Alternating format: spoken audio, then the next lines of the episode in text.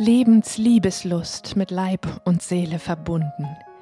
Der Podcast mit Christina Sogel für Heilung mit Körper und Seele, für Erfüllung, Sinnlichkeit und Ekstase im Leben, in der Liebe und im Sex.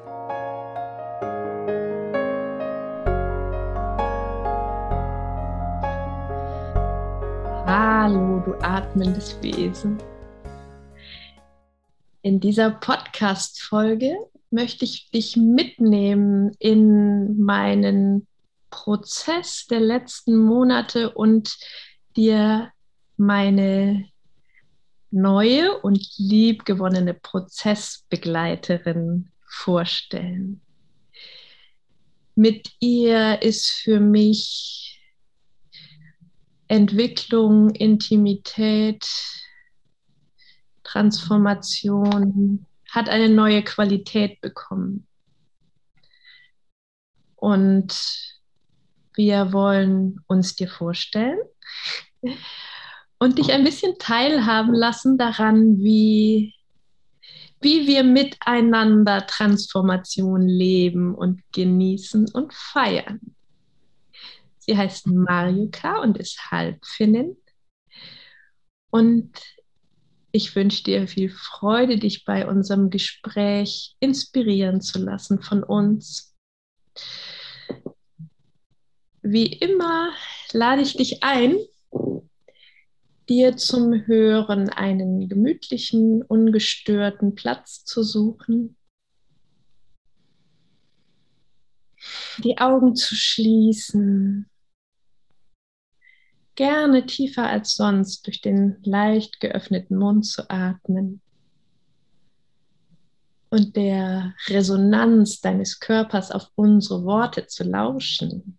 Denn sie sind es, die dir zeigen, was unsere Worte mit dir zu tun haben. Hallo Mayuka, ich freue mich, dass wir jetzt hier ganz offen auf der Bühne zum ersten Mal teilen, wie wir so miteinander sind.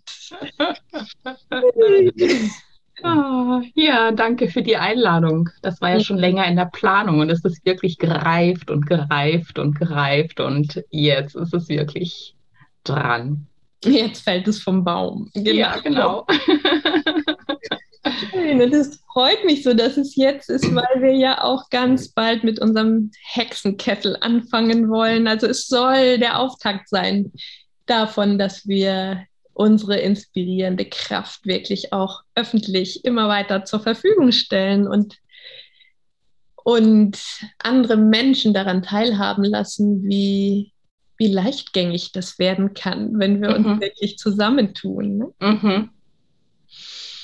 Und auch wenn ich viel über Partnerschaft und Liebesbeziehungen rede, hat das für mich doch eine ganz, ganz neue und andere Qualität gekriegt, was sich so Schwesterliches zwischen uns entfaltet hat, mhm. was ja wirklich auch auf kultureller Ebene sehr an diese Befangenheit dem eigenen Geschlecht gegenüber rührt und wo ich auch wirklich da Schichten durchtauchen musste, um das so an mich ranzulassen. Mm, mhm. Wie ging es dir denn damit so?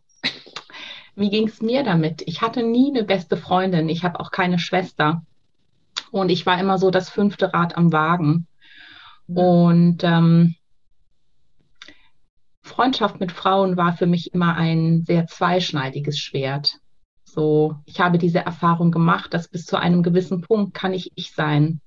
Nur wenn ich dann irgendwie anfange, ein bisschen schneller zu sein und ähm, ein bisschen strahlender zu sein und ich anfange zu jonglieren mit dem, was ich habe, ähm, dass die Frauen in meinem Leben schnell an diesen Punkt kamen, dass sie sagten, es ist ja schön, dass du eine Leichtigkeit hast, es ist ja toll, dass du andere Menschen irgendwie so faszinieren und bezirzen kannst. Aber ganz ehrlich, kannst du das bitte woanders machen, weil du bringst jetzt mein. Mhm. Und ähm, ja, ich fühlte mich abgewiesen und habe dann angefangen, äh, ganz wesentliche Anteile von mir zu verstecken und runterzudimmen. Und ähm, in der Begegnung mit dir habe ich mich ganz, ganz, ganz langsam da herangetastet, wie ich fühlte mich ehrlich gesagt wie ein wildes Tier, vielleicht wie der Fuchs beim kleinen Prinzen, oh, ja. der sich so sehnt nach deiner Nähe, nach deiner Berührung, nach deiner Aufmerksamkeit. Puh, und es in mir wirklich tobte, dieses kann ich das und dieses Gefühl, dass was ist, wenn ich das jetzt sage? Erkennst du dann, dass ich vielleicht schlecht oder falsch oder unvollkommen oder was auch immer bin und du dann sagst, oh, wenn ich das vorher gewusst hätte, dann hätte ich mich, glaube ich, gar nicht auf dich eingelassen. Und meine Erfahrung mit dir einfach so sehr, sehr, sehr gegensätzlich dazu war. Und du mir wirklich dieses Geschenk gemacht hast, mich dir annähern zu dürfen und wieder weggehen zu dürfen und mhm. mich wieder annähern zu dürfen und weggehen zu dürfen. Und gleichzeitig war es für mich so ein ähm, immenses Geschenk,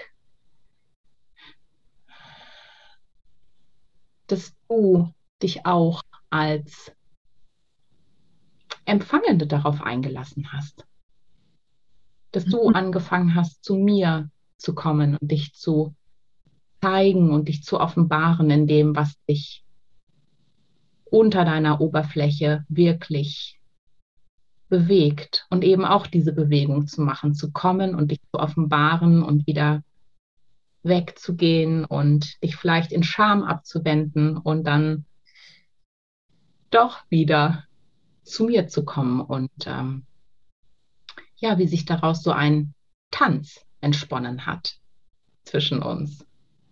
Oh ja, schön, wie du das beschreibst. Das, da klingt so ganz, ganz viel an, auch bei mir, was so ganz ähnlich war und dann auch wieder ein bisschen anders. Also wo ich sehr angesprungen bin, war, als du sagtest, ja, ich bin dann so schnell anderen zu groß geworden, wenn ich anfing zu tanzen. Mhm. Und dieses anderen zu groß zu sein, das ist mir auch total vertraut gewesen. Mhm. Und nein, auf eine andere Weise war es auch andersrum, dass ich quasi immer die war, die groß ist und trägt. Mhm.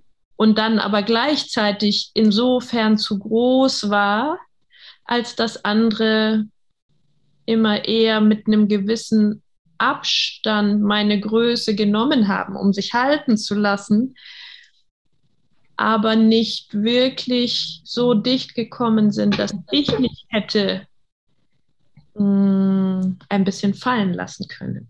Mhm. Insofern habe ich auch immer gemerkt, wenn ich es mal versucht habe, dass das nicht gut ging. Mhm. Und das war meine, mein Wagnis, in dem Prozess mit dir. Was ich als erstes gemerkt habe, war, ich finde es einfach total sexy, jemanden zu haben, der auch so wahnsinnig, so wahnsinnig große Innenräume hat.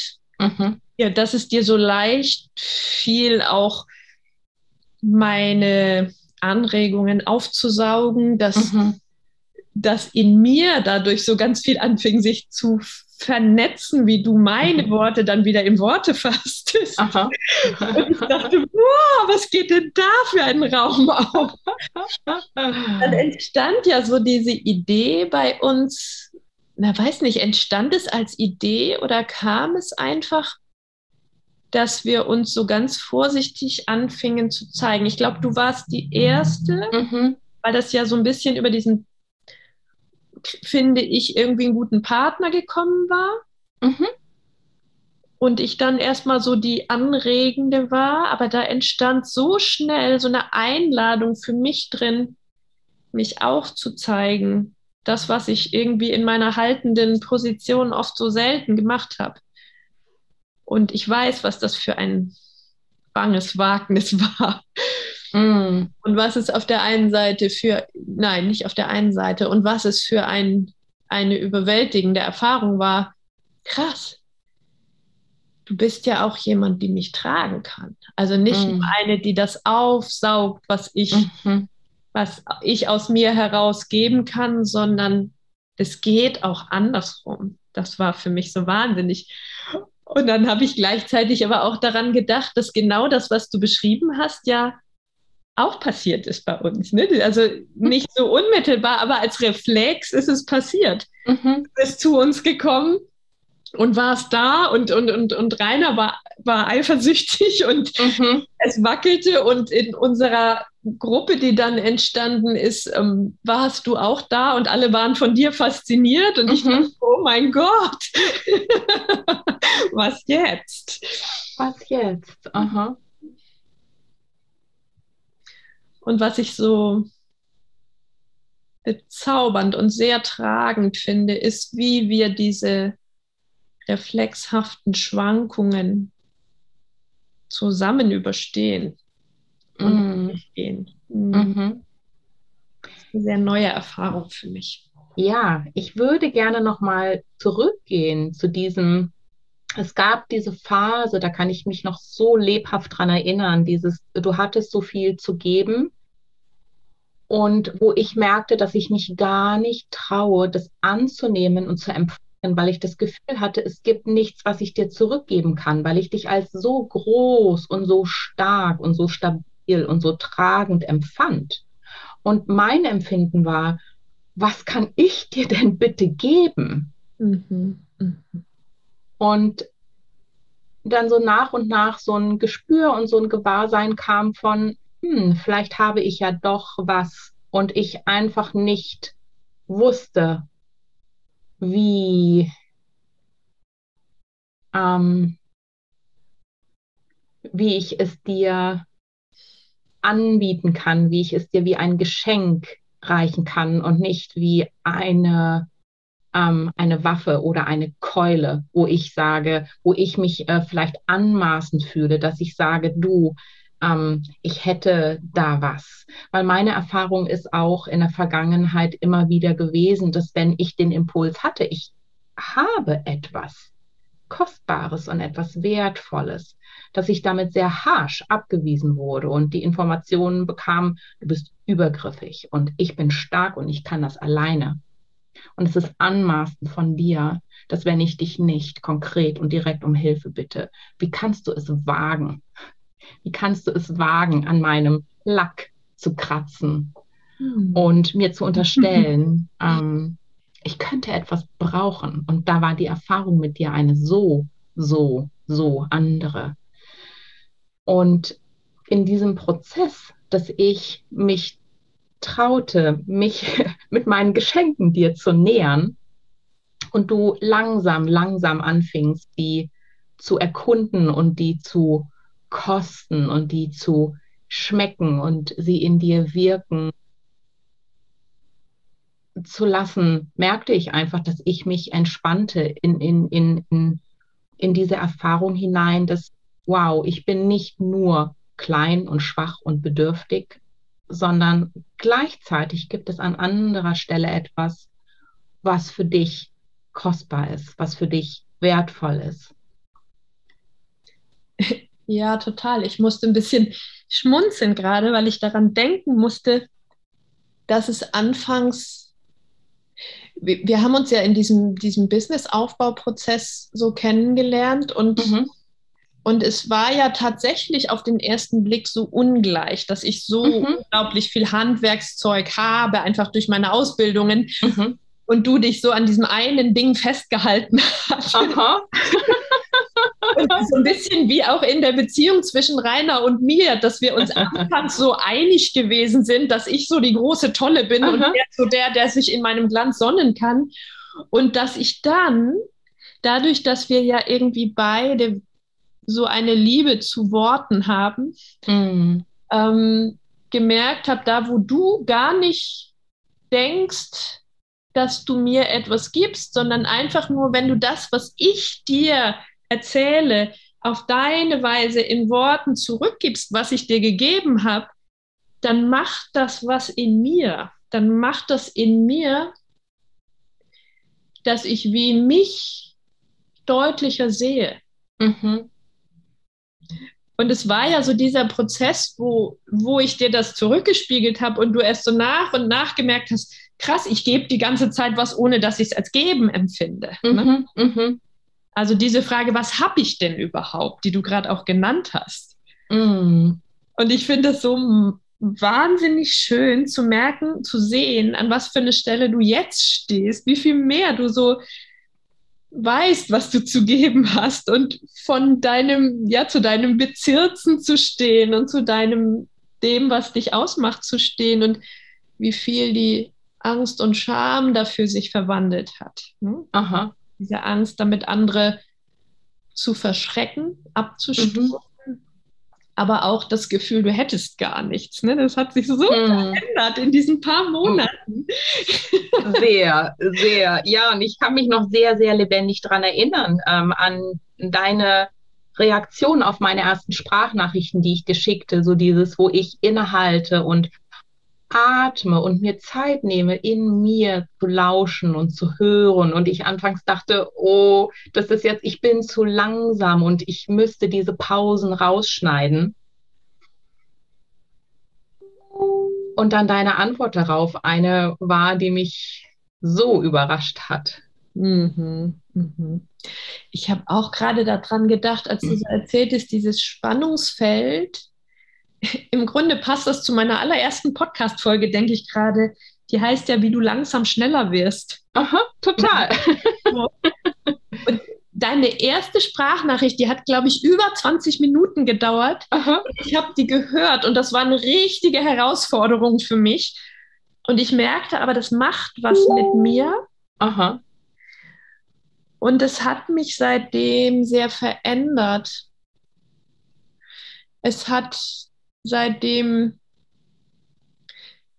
mir wie selber nochmal das zugänglich gemacht, was ich ja selber vermittle, nämlich dass mhm. es wirklich in dem Moment, wo ich mir den Raum gebe, Dinge genau formulieren zu können, auch im Sprechen, nicht nur im Schreiben, dass ich damit dir ein Geschenk machen kann. Mhm. Und ich merkte richtig, das holt mich aus, gerade deine Pausen holen mich aus diesem Machen raus, zwingen mich ein Stück sozusagen wie mit in diese Lücken rein zu fühlen. Mhm. Und das dadurch erst richtig aufnehmen zu können, was mhm. du sagst. Mhm. Es hat sich in mir so viel verändert dadurch seitdem. Mhm. Und ich genieße das richtig. Da war immer in mir diese Vorstellung, so vorbewusst, ich darf den Leuten nicht ihre Zeit stehlen. Mhm. Ich muss mich irgendwie jetzt kurz und knackig fassen und genau das Entscheidende hier reinpacken in möglichst kurzer Zeit. Mhm. Und da drin, dass ich gespürt habe, wie es sich, wie es sich anfühlt, wenn du dir diese Zeit nimmst für dich und mhm. dein, deine Gedanken zu entwickeln, was ich ja, wenn ich mit Rainer am Tisch sitze, auch mache. Mhm. Aber, aber in der Sprachnachricht fand ich das krass im ersten Moment. mhm. Und irgendwie ist da ja so ein gemeinsames, eine gemeinsame Lust am, am langsamen Gebären draus geworden ne, von uns. Total. Mhm so sehr. Ja, und das war für mich echt wirklich eine Offenbarung, unsere erste reale Begegnung. Hm. Und ähm, wo ich dich in meine, in, mein, in, in meine Arbeit, in meine, in das, wie, wie ich wirke, mit reinnehmen durfte und du so offen und empfänglich dafür warst. Und ähm, ich damit wirklich so tief erfahren konnte, dass welche Gaben ich habe, welche Geschenke ich habe und dass das, ähm, dass das so zutiefst in mir ist und dass ich, dass das gewachsen ist, dass das sowieso natürliche Strukturen sind, die gewachsen sind, die in keine Schublade passen, die in, die irgendwie in nichts reinpassen. und dass sie vielleicht gerade deswegen so kraftvoll und so wirkmächtig sind. Mhm. Einer der, ein Satz, den du ganz früh gesagt hast, der mir noch so im Kopf hängt, ist, ich habe Deutschland gehasst. Ja. Und im ersten Moment hat mich das so ein bisschen erschrocken. Und dann habe ich aber im Verlauf gemerkt, dass das, was diese Faszination in mir bewirkt, ganz viel mit deiner Verbindung zur Natur zu tun hat. Mhm. Und dass das ganz viel mit diesem, diesen 50 Prozent deines Seins mhm. auf Finnland zu tun hat. Und mhm. wie sich das wirklich in der Art, wie du mich kommentierst, wie du auf mich reagierst, so niederschlägt, als würdest du im Boden etwas vernetzen in mir, mhm. was mhm. alles da liegt, aber wie einzeln da liegt. Mhm. Von daher fände ich das total schön, wenn du mal so ein bisschen deine Beziehung zu Finnland oder dieses Spannungsfeld Finnland-Deutschland in deinem Werdensprozess mal so ein bisschen aufgreifst und erzählst, weil das für mich so existenziell ist, um dich erfüllen zu können. So. Mhm. Um, um auch diesen, diesen Reiz verstehen zu können. Mhm. Wo ich irgendwann vor langer Zeit gesagt habe, du bist einfach eine Rattenfängerin. So, und ich kann mich dieser Wirkung gar nicht entziehen. Aha. Obwohl ich auch Frauen gegenüber mich sehr viel schwerer getan habe. Immer. Mhm. Leben. ähm, ja, ich bin, ich bin halb Finnin und halb Deutsche. Das heißt, ich habe eine finnische Mutter, einen deutschen Vater. Ich bin in Deutschland geboren und aufgewachsen und habe einfach ähm, gerade als Kind jede freie Minute in Finnland verbracht. Wir hatten oder wir haben da ein äh, Waldgrundstück am See mit einer Blockhütte ohne Strom und ohne fließend Wasser. Das heißt, ich habe im Sommer zehn Wochen in dieser Wildnis verbracht und ich kannte sozusagen mein Revier und ähm, habe alles gelernt über, ich sage jetzt mal, über die Wesen dort, über die Steine, die Felsen, die Tiere, die Bäume, die, ähm, die, die, komplette Vegetation, die Fahne, das Moos. Ich hatte ein Elfenschloss auf einem Felsvorsprung. Mhm.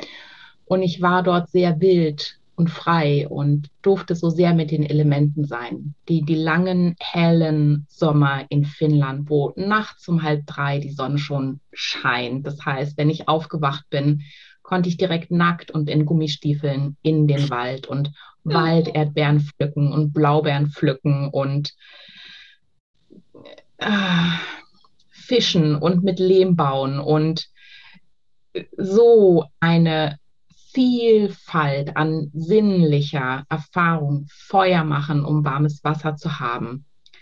Ähm, das hat mich sehr geprägt und das war mir nie so klar, ähm, wie zutiefst das in mir verankert und verwurzelt ist und auch dieses Naturwesen sehen zu können, aber nicht so, wie das in der Literatur häufig beschrieben wird, aber trotzdem sie mit meinem inneren Auge sehen zu können. Also jeder Baum ist ein Wesen, jeder Fels ist ein Wesen, jede Blume ist ein Wesen. Und dieses viele Spielen auch mit den Naturmaterialien, da ist, ja, das hat mich sehr, sehr geprägt. Und das ist, das zieht sich wie ein roter Faden durch mein Leben, dieses immer wieder mit natürlichen Materialien und mit meinen Händen etwas zu tun, es zu erforschen, es wirklich zu durchdringen, es kennenzulernen und zu gucken, was passiert eigentlich, wenn die miteinander in Kontakt kommen dürfen und eben nicht getrennt sind. Ähm, und ich bin auch in zwei Sprachen groß. Deutsch und Finnisch sind sehr unterschiedlich. Das heißt, es gibt irgendwie äh, keinen gemeinsamen Sprachstamm. Die Grammatik ist eine völlig andere. Ähm, und ich kann mich so genau daran erinnern, als ich in der siebten Klasse als vierte Sprache Französisch bekam und ich eine wirklich existenzielle Krise hatte, äh, als ich merkte, zu jedem Wort gibt es verschiedene Wortbedeutungen. Mhm. Und ich einfach merkte, es zieht sich durch alle Sprachen hindurch. und es mich wie ein Blitz traf, so diese Frage, wie ist es denn, wie kann es möglich sein, dass Menschen einander verstehen, weil in einer Sprache bedeutet dieses Wort dieses und in der anderen bedeutet das gleiche Wort etwas völlig anderes. Und hm. diese Frage, das wie, wie, das war für mich wirklich eine sehr, sehr existenzielle Krise. Mhm. Weil unbewusst habe ich in der Natur eine andere Erfahrung gemacht, dass es da eine Ebene von Kommunikation gibt, wo es keine Übersetzungsschwierigkeiten gibt, wo wir uns nicht an Worten verhaken mhm. und aneinander, aneinander vorbeireden. Ähm,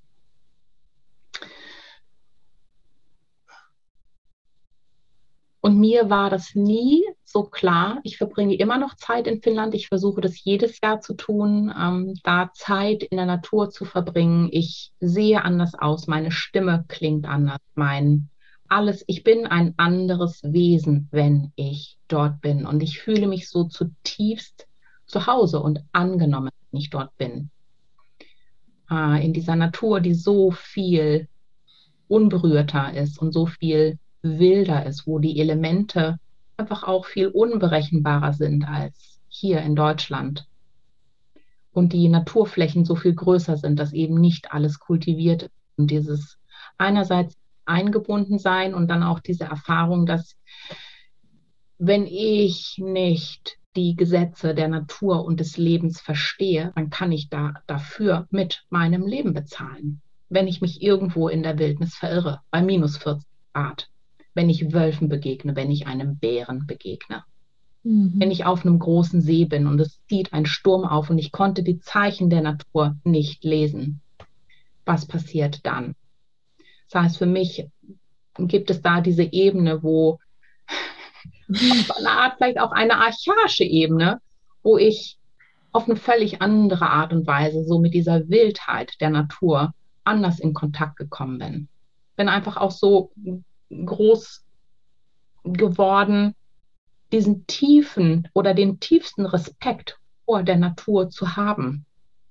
Hm. Weil ich kann alles richtig machen als Landwirt. Nur wenn es, ein, wenn es einen Wetterumschwung gibt, wenn es ein schlechter Sommer ist aus der Sicht eines Landwirtes, dann kann es sein, dass die komplette Ernte weg ist und ich habe es nicht in der Hand. Mhm. Ich habe es nicht in der Hand. Und wirklich diese tiefe Ehrfurcht der Natur gegenüber, den Pflanzen gegenüber, der Luft gegenüber, dem Wasser, den Wäldern gegenüber und eben auch den Tieren gegenüber. Ich finde das ganz schön, was du erzählst, weil mir dabei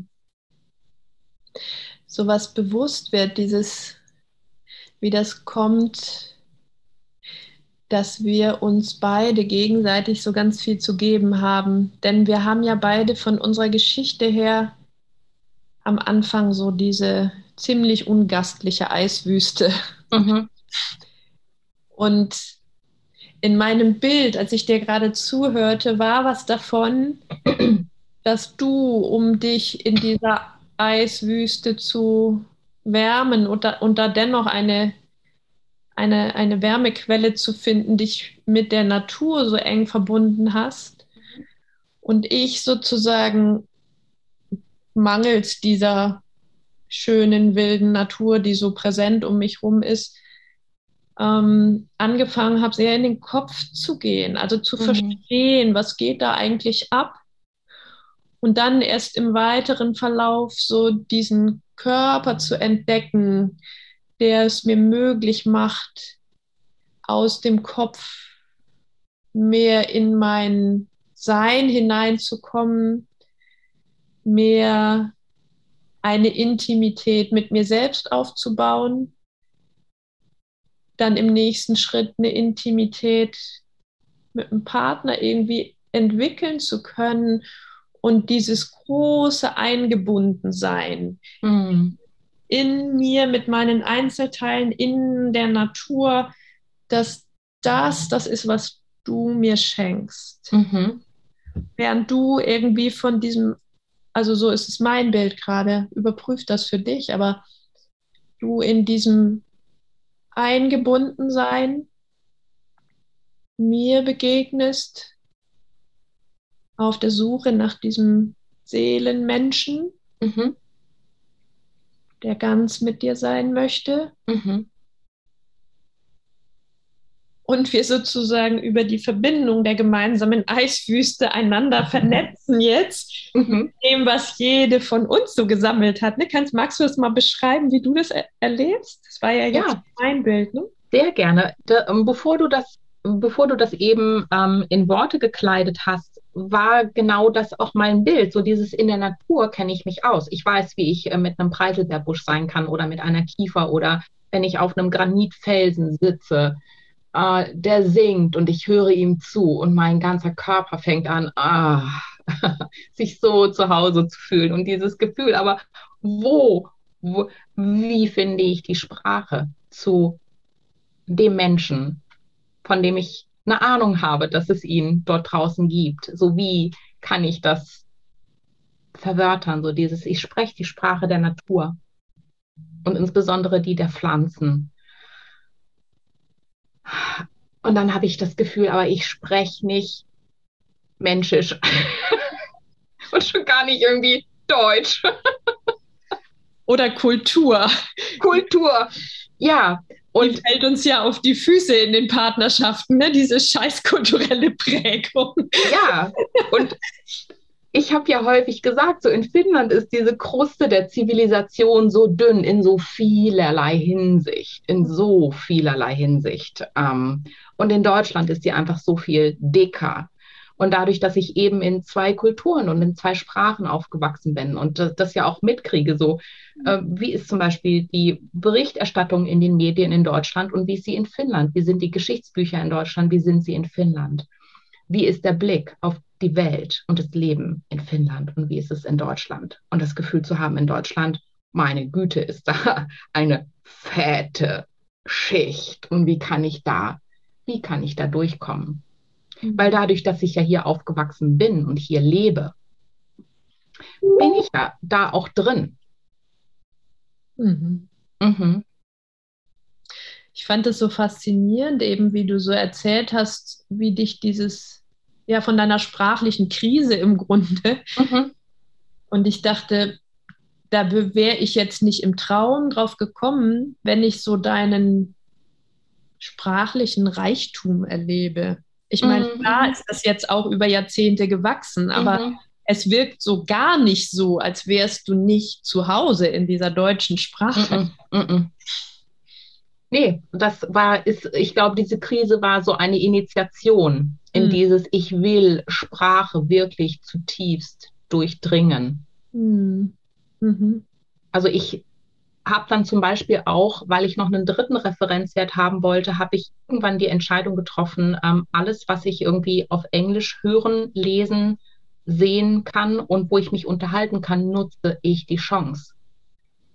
Weil ich das wahnsinnig faszinierend fand, dann nochmal irgendwie eine dritte Sprache zu haben und wie so drei Punkte und zu gucken, so, was sind denn die Gemeinsamkeiten und was hier sind die Unterschiedlichkeiten und wie kann ich sozusagen über Bande etwas über Kommunikation und über Sprache lernen und was ist so das Geschenk jeder Sprache an mhm. uns, mhm. wie wir sie nutzen, um uns auszudrücken. Ja, das ist sowas, wo ich mich mit dir immer wie so zwei Fische im Wasser fühle, wie wir, wir beide so diese Liebe zu Worten und zu, zu Malen und Baden in, in Sprache haben. Aha. Und zu suhlen in den Worten ja. und Wortbildern. Und ich erlebe nochmal ganz neu diese, ja, ähm, zauberhafte Macht die Sprache hat. Also mhm. Macht meine ich jetzt gar nichts Kulturelles von Übermacht oder Ohnmacht oder so, sondern für eine Wucht, für eine, für mhm. eine, für eine Wirkkraft von mhm. Sprache. Das liebe ich sehr. Und es ist in unserem Dialog, den wir ja oft auch über Sprachnachrichten führen, ne, ist das so ein als würde sich dauernd, ich weiß nicht, kennst du dieses, dieses Spiel, also so ein, so ein, was ist das denn? So aufgehängte Kugeln, die aneinander hängen und wenn man mhm. eine ins Schwingen mhm. bringt, stößt sie die anderen an, als würde da ganz viel immer ins Flirren und ins miteinander schwingen kommen. Mhm. Mhm. Das ja beeindruckt mich wirklich, wie gleichermaßen in mir selbst plötzlich so eine, ja fast wie ein ganz schnelles Internet, so eine ganz schnelle Verbindung zwischen den Teilen möglich ist und dann aber auch draußen im Leben, wo es ja gerade echt explodiert, nicht bei uns Mhm. beiden. Mhm. Total. Ja, auf einer Ebene und auf einer anderen Ebene. Ich denke gerade so, ich habe diesen sehr stark künstlerischen Hintergrund. Ich habe einen sehr stark handwerklichen, handarbeitlichen Hintergrund, der in Finnland sehr stark ist. Meine Mutter hatte eine Handweberei und dieses äh, ei, äh, eingetaucht sein oder dieses Baden in diesem kulturellen Kontext des, des Wertes von guter Handarbeit und hochwertiger Handarbeit von Materialien. Und ich habe gerade gedacht, ja, auf einer Ebene ist es dieses superschnelle Internet und auf einer anderen Ebene ist es einfach die, die feinste Spitze, die wir produzieren mit unseren Worten und das edelste Brokat, das Oh ja. kostbarste und das opulenteste Stickerei mit, mit den, mit den wunderschönsten Perlen und Seidenfäden und was nicht alles. Wirklich dieses Gewand, dieses Kleid, das so opulent und prächtig ist und wirklich ah, zum Ausdruck bringt, worum es geht. Wuff. Wuff. ja. Und dass wirklich Sprache für mich eine Kunstform ist. Und das geschriebene Wort ist eins. Und ich merke einfach, ich bin eine Geschichtenerzählerin. Ich habe so viele Reisen gemacht und dieses, diese Magie, so dieses, du sagtest vorhin so, ah, diese Rattenfängerin. Ja, dann, dann, wenn ich anfange zu erzählen und ich weiß um die Kraft, um die Magie des gesprochenen Wortes und meiner Sprache und wie ich sie wirklich ähm, nutzen kann, um Menschen einzuladen, mitzukommen und diese sich von, wirklich von dieser Pracht berühren zu lassen, so sie wirklich auf sich wirken zu lassen und zu sagen, oh mein Gott, ist das wunderschön und ist das opulent und ist das mm. Ja, ich bin dir ja schon eine ganze Weile verfallen. Mhm. Aha. Oh, wir haben uns ja in diesem äh, im Business-Kontext kennengelernt Mhm. bei der Alicia, wo wir ja irgendwie auch in Human Design eintauchen. Mhm. bin ich ja eher ja, so ein bisschen wie die Jungfrau zum Kinde gekommen. Ich habe das ja Mhm. nicht gesucht, sondern eher gefunden. Und auch diese wachsende gemeinsame Faszination hat uns ja so ein bisschen verbunden. Ne? Und Mhm. wo sich so schön drin ablesen und erkennen lässt, wie wir uns auch ergänzen und wie amplifizieren. Ne? Also so Total. miteinander hochschwingen, wo ja auch die Mhm. Idee draus entstanden ist, diesen Hexenkessel Mhm. zu machen oder ins Leben zu rufen. Und ich würde hier sehr gerne auch nochmal mit dir ein bisschen das Thema Human Design und Gene Keys ansprechen, weil das ja Mhm. in meinem Kontext, in meiner Welt jetzt auch eher neu ist. Mhm. Es ist ja nicht das, womit ich gestartet bin, aber das, was sich ja ebenso wie du immer mehr mit mir vernetzt hat und immer mehr zusammenwächst Mhm. mit meiner bisherigen Arbeit, sodass ich es als eine ganz wunderschöne Ergänzung betrachte, wo ich merkte, ich muss da auch erstmal, nein, ich muss da erstmal durch das Dickicht der kulturellen Prägung in mir hindurch und all diese Urteile ablegen, wie das ist Spirigedöns. Ich bin noch Mhm. eigentlich eine handfeste Therapeutin Mhm. und Körpertherapeutin und sehr erdig und mit Horoskopen hatte ich nie so wahnsinnig viel am Hut. Mhm. Ich bin, bin eher mit so einer skeptischen Neugier da reingestartet, was ich oft nützlich fand, als eine Art Dingen zu begegnen. So Mhm. mal gucken, ob ich damit irgendwie was anfangen kann. Und es hat mich wirklich, je tiefer ich da reingekommen bin, mit meiner Leidenschaft für Tiefe und in der Tiefe verstehen, hat es mich wirklich immer mehr gepackt und immer mehr gesagt, ja, ja, das passt total gut zu dem, wie ich bisher die Welt angeschaut habe. Mhm. Wenn ich diese ganzen kulturellen Entwertungen von Hexenwissen, mhm. das auch in meinen Zellen steckt, irgendwie ähm, nach und nach rauswaschen kann, indem ich es einfach erstmal existieren lasse und neugierig dem begegne. Mhm. Mal wieder fragend, und was kannst du mir hier gerade geben? Wie kannst du dich mit meinem Blick verbinden? Dann hat es mich immer mehr begeistert und ich dachte, krass, das ist fast wie eine, Psy wie eine andere Form von Psychoanalyse ohne Psychoanalyse. So, mhm. so fein und differenziert ist das.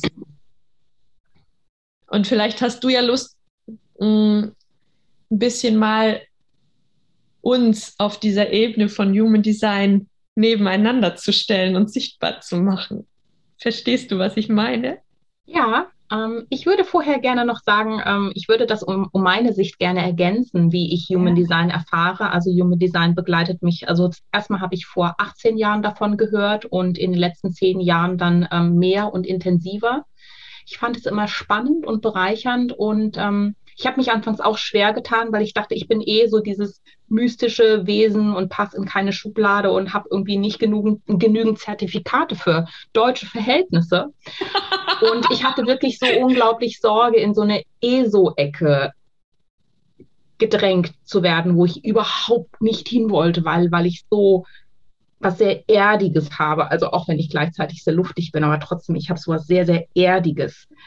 Und ähm, in meinem Wirken geht es ja ganz viel um das, das, in, das, das Kartieren der Innenwelten und dieses Erkunden äh, auch dieser lebendigen Landkarten. Und was ich gemerkt habe, was Human Design und Gene Keys und Astrologie sind, es ist wie eine, wie so ein Bogen äh, transparent Papier, der, den ich über diese Karte legen kann und dann sehen kann, ah, okay, hier, hier gibt es etwas, wo vielleicht sehr viel Gestrüpp ist, wo es sehr viele Verhakungen gibt und wo ich sehr liebevoll und wertschätzend und achtsam sein kann oder auch wo es Permafrost gibt und wo ich sehr liebevoll und wertschätzend schauen kann, dass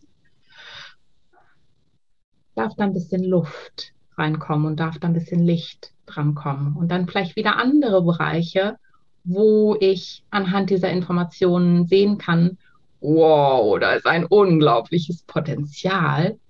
Nur ähm, das ist gerade nicht sichtbar. Und dieses Sehen können, ich, ich, kann, ich kann es lösen und heben und ich kann es drauflegen. Und das ist, sind für mich nochmal zusätzliche Referenzwerte wie Landmarken, die mir helfen, mich auf meiner inneren Landkarte zu orientieren und die zu kartieren und das eben bei und mit anderen Menschen auch. Und das ist ja genau das, was wir miteinander gemacht mhm. haben. Was ein schönes Bild mit dem Transparentpapier. Ja, genau. Ich habe im Studium bei einem Architekten und Stadtplaner gearbeitet und habe da dann eben diese mhm. Zeichnung mit diesem vielen Transparentpapier gemacht und fand das einfach faszinierend. Mhm. Und ähm, ja, ich bin ein emotionaler manifestierender Generator 2.4. Das heißt, manifestierender Generator. Ich habe immer mehrere Bälle in der Luft. Die Menschen, die meinen Podcast hören, können gut möglich nichts damit anfangen, genau. wenn du das sagst. Deswegen will ich das gerade in Bilder übersetzen. Mhm. Das heißt, mein Wesen ist, ich bin wie so eine Tänzerin die mit ganz vielen Dingen gleichzeitig jongliert. Und das Geschenk, was ich den Menschen damit bringe, ist, dass ich eine Vielzahl an Perspektiven mit in die Begegnung bringe. Und dass es mir sehr leicht fällt, Nähe und Intimität herzustellen. Und dass ich, dass es auch diesen Teil in mir gibt, der sich immer wieder zurückzieht und wo ich mein Ding mache, wo ich total absorbiert bin von mir und von dem, was mich interessiert. Und es ist für mich zutiefst richtig und korrekt, es entspricht zutiefst meinem Wesen, total absorbiert zu sein, mich zurückzuziehen, mein Ding zu machen, mit Dingen zu spielen wow, und wenn ich dann was gefunden habe, dann komme ich und sage, schau her oder schaut her, ihr liebsten Menschen. Schaut, was ich gefunden habe. ja. und dann will ich das teilen. Das, das, ist etwas, was mich ausmacht. Hm, und möchtest du. Ja? Du beschreibst das so schön. Könntest du mir den Gefallen tun und auch mal beschreiben, wie ich auf der Ebene bin? Ja, das wollte ich dich gerade fragen, ob du möchtest, dass ich das tue. Total gerne. Du kennst ja meine Arbeit jetzt auch. Aha. Ja. Dass da auch so ein bisschen reinwebt, ne, mit deinen Worten. Mhm. Genau, das, du bist ein Generator, das heißt, der ist ein bisschen ähnlich wie der manifestierende Generator, aber du hast nicht diese vielen Bälle, die du jonglierst, sondern du hast so eine Sache, in der du in deinem Leben wirklich tiefe, tiefe, tiefe Meisterschaft erlangst. Und wenn du dich dort eingenordet hast, dann bist du davon nicht abzubringen. Und du bist wirklich wie so eine Dampflok, die mhm. beständig, beständig beständig dieses Ziel verfolgt und ja, darin einfach so eine tiefe Meisterschaft entwickelt. Das heißt, da sind wir sehr unterschiedlich. Ich jongliere mit diesen vielen Wellen und sage mal wieder, hm, schau mal, wir könnten das so kombinieren. Hm, schau mal, wir könnten das so kombinieren. Und du hast diese, diese Tiefe mit der Intimität, die du einfach immer weiter verfolgst und so für mich bist du wirklich eine Koryphäe in dem, was du machst und gleichzeitig auch eine absolute Pionierin. Mhm. Dieses, ich bin immer wieder sprachlos, wenn ich das mitkriege, selbst am eigenen Leibe oder eben auch in deinen Workshops, in deinen Seminaren ähm, oder wenn du mir teilst, ähm, ohne Details und ohne Namen zu nennen, aber was, ähm, ne, was deine Erfahrungen sind, wo ich dann einfach nur echt ehrfürchtig dastehe und denke so, wow, so viel Fokus auf eine Sache. Hm. So eine Hingabe und so eine Meisterschaft. Und was dich mit deinem Profil 5.1 ausmacht, ist, ähm, du bist zutiefst pragmatisch und lösungsorientiert. Das heißt, in, in deinem Leben gibt es sozusagen kein Problem ohne Lösung. Es stimmt. ja. Ich bin so diese Spielerin. Mein Leben findet für mich statt. Und wenn ich was gefunden habe, was für mich funktioniert, was mich erfüllt, was mich begeistert, was mich wow, singen lässt, wo ich einen Wurf habe, dann gehe ich raus und teile das.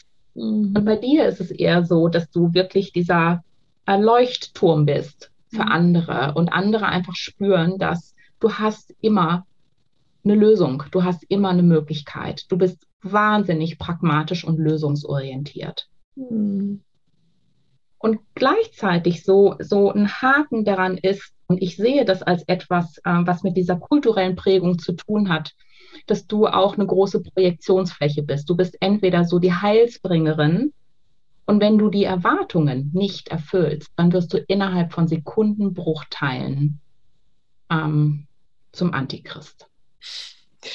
Es ist so krass, wie das auch in meiner Geschichte schon angelegt ist. Ne? Ich, genau das war ich für meine Mutter. Ne? Ja. Die riesige Projektionsfläche zwischen mhm. der Russe und die mhm. Erlöserin. Ja, mhm. genau. Mhm. Hast ähm, hm. Mm, ich habe das Gefühl, es kommt noch was, aber stell ruhig deine Frage. Vielleicht fließt das dann genau damit rein.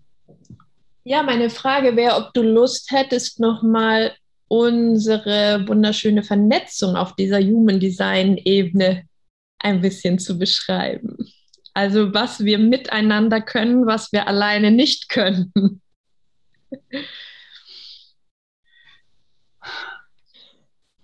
Stichwort definiertes Herz, definierte ja. genau. Das war mir schon klar und ich suche gerade nach Bildern. Also du hast im Human Design ein definiertes Herz oder das wird auch das definierte Ego genannt. Und Ego überhaupt nicht im negativen Sinne, sondern einfach als, als diese Energie, diese Kapazität. Du hast einen Willen und den kannst du einsetzen für dich. Mhm. Ich habe ein offenes Herz oder ein offenes ähm, Ego-Zentrum und meine kulturelle Prägung ist, mich beweisen zu müssen und nicht beständig eine Willenskraft zu haben, die ich für mich und meine Projekte einsetzen kann. Das heißt, da, wo du wirklich diese, diese Lokomotive bist, die beständig und beständig und beständig sich fortbewegt und sich nicht abhalten lässt und unaufhaltsam ist, das gepaart mit einem definierten Herzen, dieses Ich will und ich kann und ich mache und ich bin. Das ist etwas, was ich nicht habe und was ich, was mein, was meine kulturelle Prägung ist. Ich muss mich beweisen. Ich muss beweisen, dass ich gut genug bin. Ich muss beweisen, dass ich wertvoll bin. Und ich muss etwas tun, um Anerkennung zu kriegen. Und das ist einfach zum Scheitern verurteilt. Und wenn wir miteinander sind, ist, was wirklich meine Erfahrung ist, ist dieses in deiner Gegenwart weiß ich so zutiefst. Und ich spüre das mit meinem Nervensystem. Das ist wirklich diese somatische Erfahrung, ich muss dir nichts beweisen. In deiner Gegenwart darf ich einfach ich sein und es ist sicher, ich zu sein. Hm. Ich muss nichts leisten, ich muss nichts beweisen und ich muss auch keine Angst haben, dass wenn ich in irgendwas nicht so gut bin wie du oder nicht so viel Willenskraft habe, dass, dass ich deswegen nicht abgewiesen werde.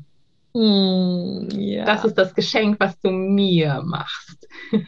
Oh, ich glaube, ich möchte anders. Ja, vielen Dank erstmal. Ganz schön. Mm. Und ich glaube, ich möchte umgekehrt dein Geschenk selber beschreiben. Sehr gerne. Aha. Ja.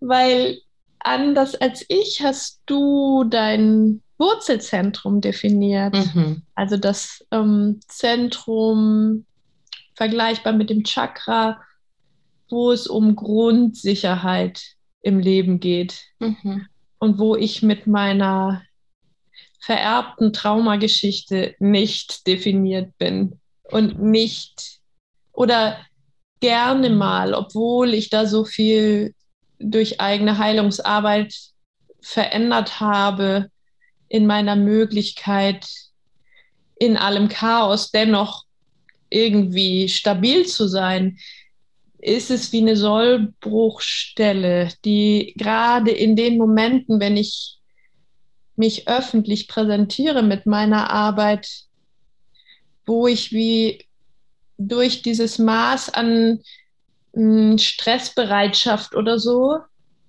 nicht auf das zugreifen kann, was ich kann, wenn ich live mhm. mit Menschen zusammen bin. Mhm. Und wie sozusagen mich leicht als Reflex von dieser sinnlichen Ebene, von dieser spielerischen Ebene, von der sprachverliebten Ebene, von der Langsamkeit wie abtrenne mhm. und die nicht verfügbar habe. Mhm. Wenn ich mit dir zusammen bin, ist das anders. Mhm. Dann profitiere ich von diesem, diesem satten Wurzelzentrum. Mhm. Und so können wir uns wirklich ganz wunderschön gegenseitig zu Höchstform verhelfen. Mhm. Mein Eindruck, dass wir uns da gegenseitig ganz viel Entspannung und Ruhe und Spielraum schenken. Ja, gerade den Spielraum. Und, und ich merke, dass ich äh, auf eine Art zielstrebiger an meinen Projekten, an meinem Business arbeiten kann, ohne immer wieder abzurutschen in dieses, ich muss was leisten, ich muss was beweisen. Mhm. Mhm. Mhm. Ja, das ist so ein schönes, eine so, so eine schöne Grundlage für unsere Idee. Hey, wie wäre das denn, wenn wir das wirklich spürbar machen, gemeinsam im öffentlichen Raum? Ne? Das, mhm. diese, diesen Unterschied oder dieses Schöne an uns, was so viel sichtbarer wird, wenn wir es gemeinsam tun mhm. und so viel fühlbarer wird gerade wo es so um die Themen Intimität und Sinnlichkeit und Spielfreude und Forschergeist und Neugier im, in den Innenwelten geht, nicht? wie schön wir uns da gegenseitig Raum geben können auch. Ja. Die den Boden bereiten können dafür. Mm, mhm. Ja, und es kam ja, es ist, ist glaube ich, schon ein, ich glaube, es war relativ Anfang des Jahres, dass bei uns diese Idee aufkam, dass was ist denn, wenn wir andere Menschen mh, hm, teilhaben lassen an unseren Gesprächen, an unserem Austausch, weil eine ist, wenn du das, was in dem Raum zwischen uns entsteht, wenn du das mitnimmst und teilst und darüber redest oder auch wenn wir getrennt darüber reden. Mhm. Aber dieses, wie verändert sich denn die Erfahrung der Zuhörenden, wenn sie an unserer Interaktion teilhaben dürfen und dieses Zusammenspiel unserer Energien ähm, erfahren können, es spüren können und es bezeugen können. Ja, das ist schön, dass du das sagst, weil ich mir kam jetzt gerade als eine Überschrift, ein Charakteristikum unseres Dialogs, wenn wir wirklich im Dialog sind, dass es wirklich zutiefst intim ist auch. Mhm. Also intim dadurch, dass wir uns gegenseitig mehr Intimität mit uns selbst schenken können ähm, und dann auf diese Weise auch über intime Inhalte sprechen können. Mhm. Das ist wie sich, sich potenziert. Total. Intimität, die wir uns gegenseitig und, und, und uns selbst miteinander schenken. So. Ja, ja. Und wie schön wäre das, wenn wir in unserem Hexenkessel über all diese intimen Themen auf unsere gemeinsame Art und Weise sprechen. Ne? Mhm. Da habe ich so große Lust drauf. Ja, ich auch. Und dieses eine Bild, was bei mir immer wieder kam, dass, dass wenn wir, dass wenn wir Menschen direkt ansprechen, äh, dass das eine Energiequalität hat und dass wenn wir andere Menschen zuschauen und zuhören, diese Energie nicht direkt an uns gerichtet ist, wir nicht sozusagen uns wie eine Zielscheibe fühlen, sondern wir so ein bisschen wie über Bande mhm, mh. teilhaben können. Mhm. Wenn ich jetzt so überlege, worüber würde ich denn mit dir gerne sprechen, dann fällt mir zum einen ein, dass ich natürlich sehr gerne, sehr gerne von den Menschen, die uns jetzt zuhören, hören würde, welche Themen sie von uns gerne besprochen hören würden. Mhm. Und zum anderen denke ich, dass ich ja schon vor längerer Zeit mal diesen Impuls hatte, für den ich nie ein wirkliches Gegenüber gefunden habe, um genau dieses Nebelfeld, dieses kulturelle Nebelfeld von Grenzen zu besprechen, mm. an konkreten Beispielen. Mhm. Und dass ich das total schön finde, wenn, fände, wenn wir mit unserer so schön differenzierten Sprache da in den Dialog über Situationen kommen mhm. könnten und mhm. dieses, wo fängt eigentlich meine Grenze auf, an, wo hört deine Grenze auf, was ist mhm. das eigentlich? Das fällt mir jetzt gerade als ein Beispiel ein. Natürlich auch dieses riesige Feld von Intimität, aber da gehört, mhm. gehören Grenzen unmittelbar und zentral dazu. Absolut, ja. Wenn du magst, Fantasie ruhig auch mal. Worüber willst du mit mir sprechen?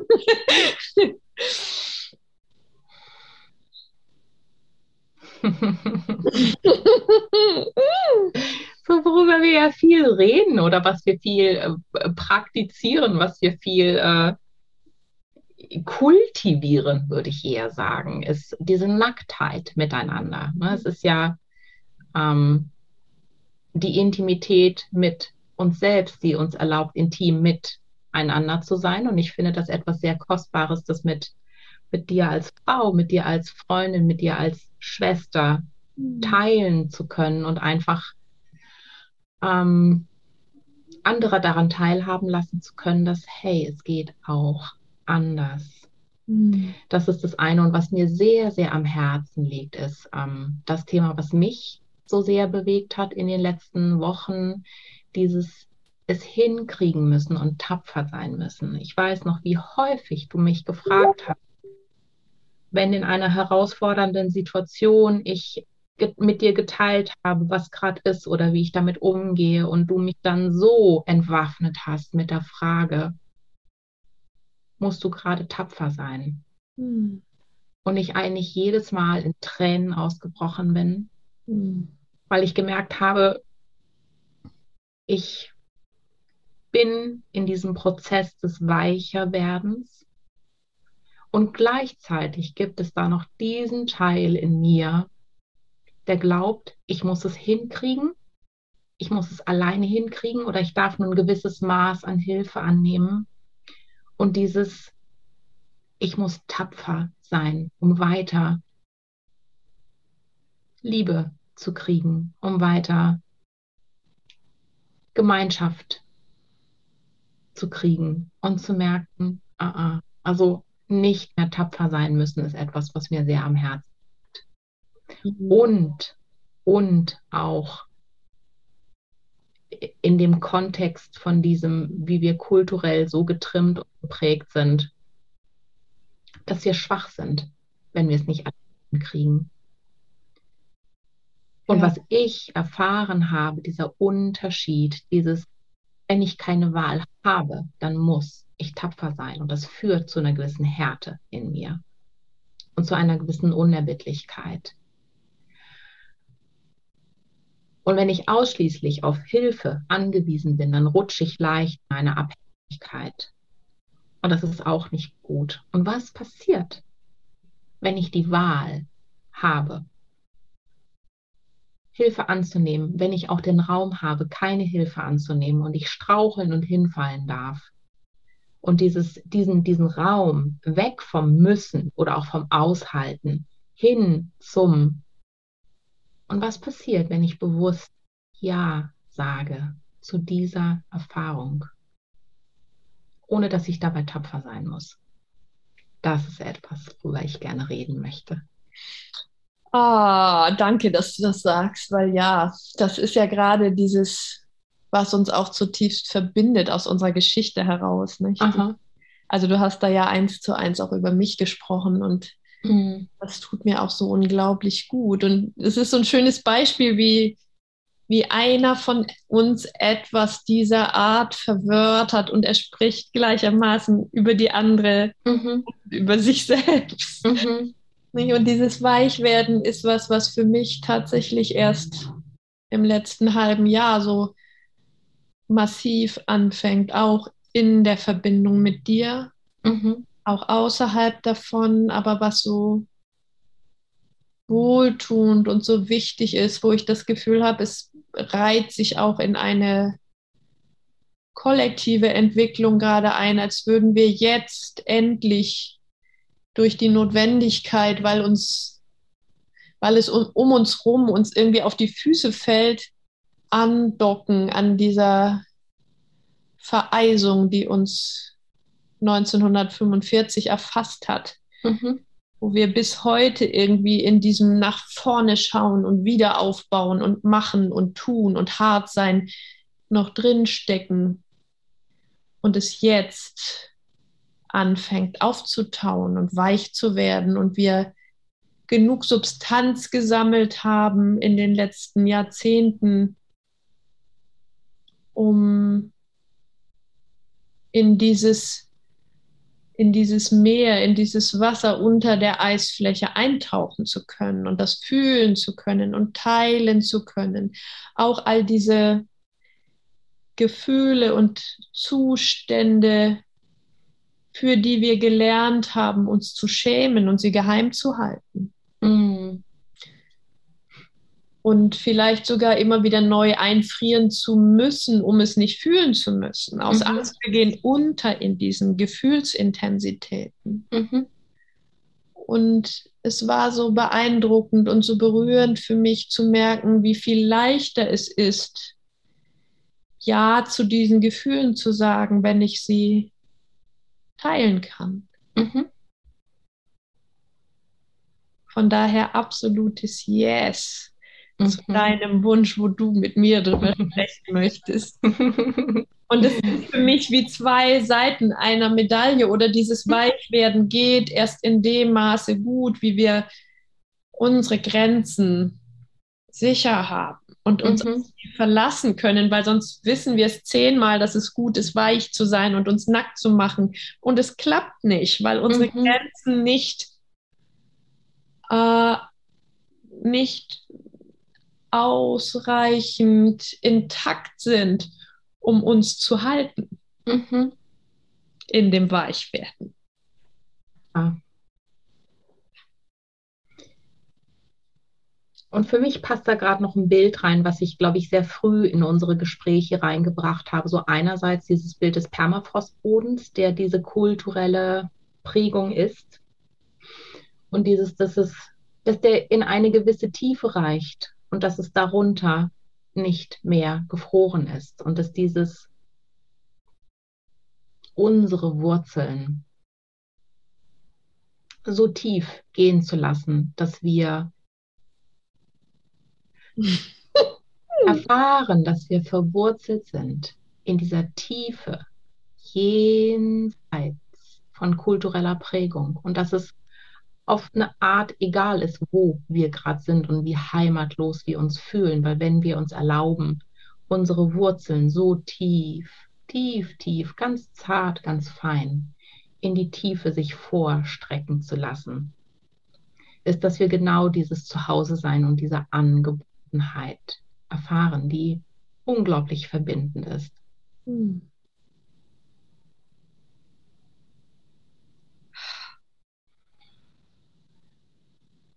Ja, das ist tatsächlich was, was mir ausgehend von deinem Bild nochmal so bewusst geworden ist in dem Prozess, dass es irgendwas ist, was ich mitbringe, wahrscheinlich durch meine Geschichte der Geschichtslosigkeit, mhm.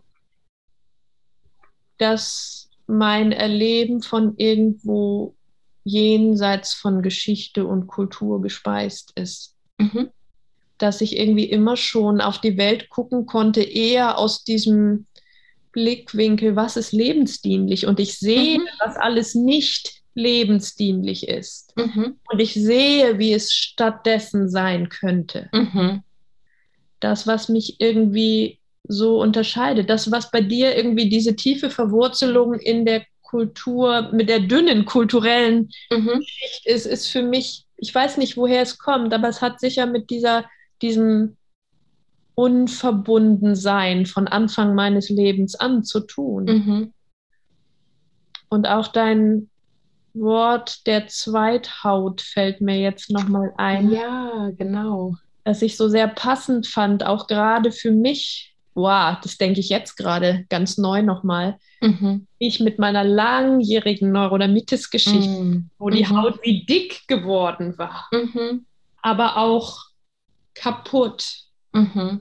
Als wäre auf mir über so viele Jahrzehnte mhm diese kaputte und wenig lebensdienliche Zweithaut sichtbar geworden, mhm. die Kultur auf uns macht. Nämlich mhm. all das, was ich heute als kulturelles, kollektives Trauma beschreibe. Mhm. Als wäre die auf mir manifest geworden und sichtbar. Mhm. als diese verschorfte Hautschicht. Und das Spannende ist, ich hatte als Kind immer die Fantasie, wenn ich diese Schürfe abkratze, ist darunter heile Haut. Wow. Mhm. Ja. Mhm. Oh, schön. Ich freue mich riesig auf unseren Hexenkessel. Ja, ich auch. Und was mir gerade, was ich merke, was mir auch noch so wichtig ist, ist dieses, es ist für mich ist es dieses, wir, wir werfen einen Stein ins Wasser und diese konzentrischen Kreise, die es zieht. Und das, das ist ja auch etwas, was wir erfahren. So mhm. ähm, wie sich ne, zuerst der Kontakt zwischen dir und mir und dann kam ich zu euch und dann war Rainer da und dieses, die, Gruppe, die wir jetzt haben, dieses, es wird größer und es wird wirk mächtiger und was mir einfach so zutiefst am, äh, am, am Herzen ist, und das war ja auch etwas, was ich heute Morgen gesagt habe, kein Baum existiert für sich alleine. Und dieses, womit wir beginnen, ist dieses, was passiert denn, wenn zwei in Kontakt treten? Du und ich und andere daran teilhaben lassen. Mhm. Und die anfangen neugierig zu werden und sich zu öffnen. Und dieses, was ist denn, wenn es immer mehr, Men was ist denn, wenn der Raum, den wir öffnen, in den wir einladen, dieser, ich weiß nicht, ob ich es Salon nennen möchte oder ob das noch irgendwie zu kultiviert ist, aber wirklich dieser Raum, den wir wie nennen?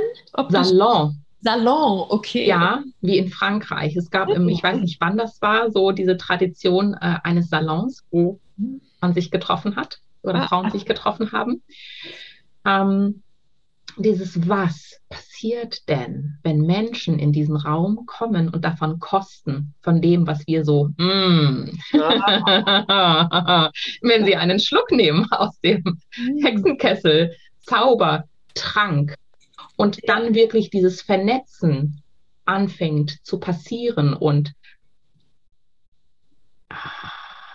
wir wirklich diese Erfahrung machen. Wir sind nicht diese wir sind keine eingeschweißten Scheiblettenkäsescheiben in einer Plastikpackung, sondern wir sind verdammt nochmal zutiefst lebendige Wesen, die miteinander, die miteinander in Verbindung sein wollen, wo es doch nicht darum geht, dass alle gleich sind und alle alles können, sondern wo wir uns ergänzen und wie viel komplexer und wirkmächtiger wird es, wenn sich nicht nur zwei Menschen ergänzen, sondern drei oder fünf oder sieben oder zehn oder 35.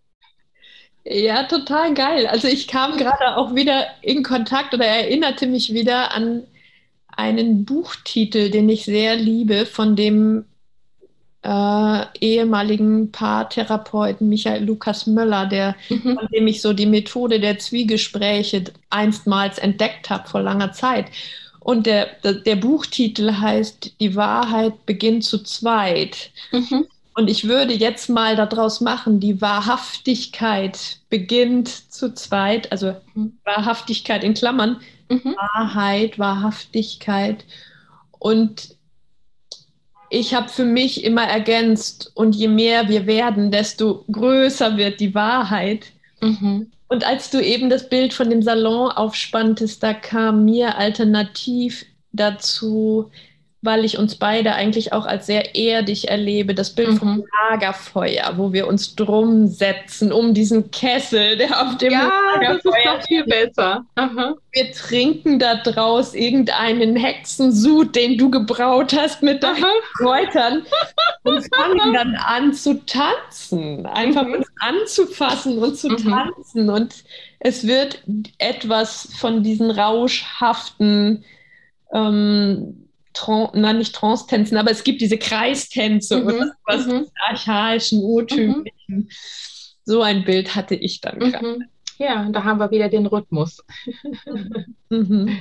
Ja, total. Ja, das, das trifft es besser. Also ich habe auch immer wieder dieses innere Bild, dieses Komm, setz dich zu mir ans Feuer, ich erzähle dir eine Geschichte. Mhm. Ja, total schön. Mhm.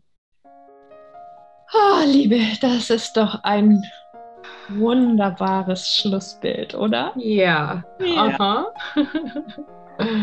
oh, ich danke dir ganz arg für diesen wunderschönen Vorgeschmack. Danke. Auf ich dir auch. Kessel. Total schön, dass wir jetzt mal, dass ich dich hier vorstellen konnte. Und, ja, danke. Ja. Ah. Bis bald, meine Liebe. Bis bald, meine Liebe.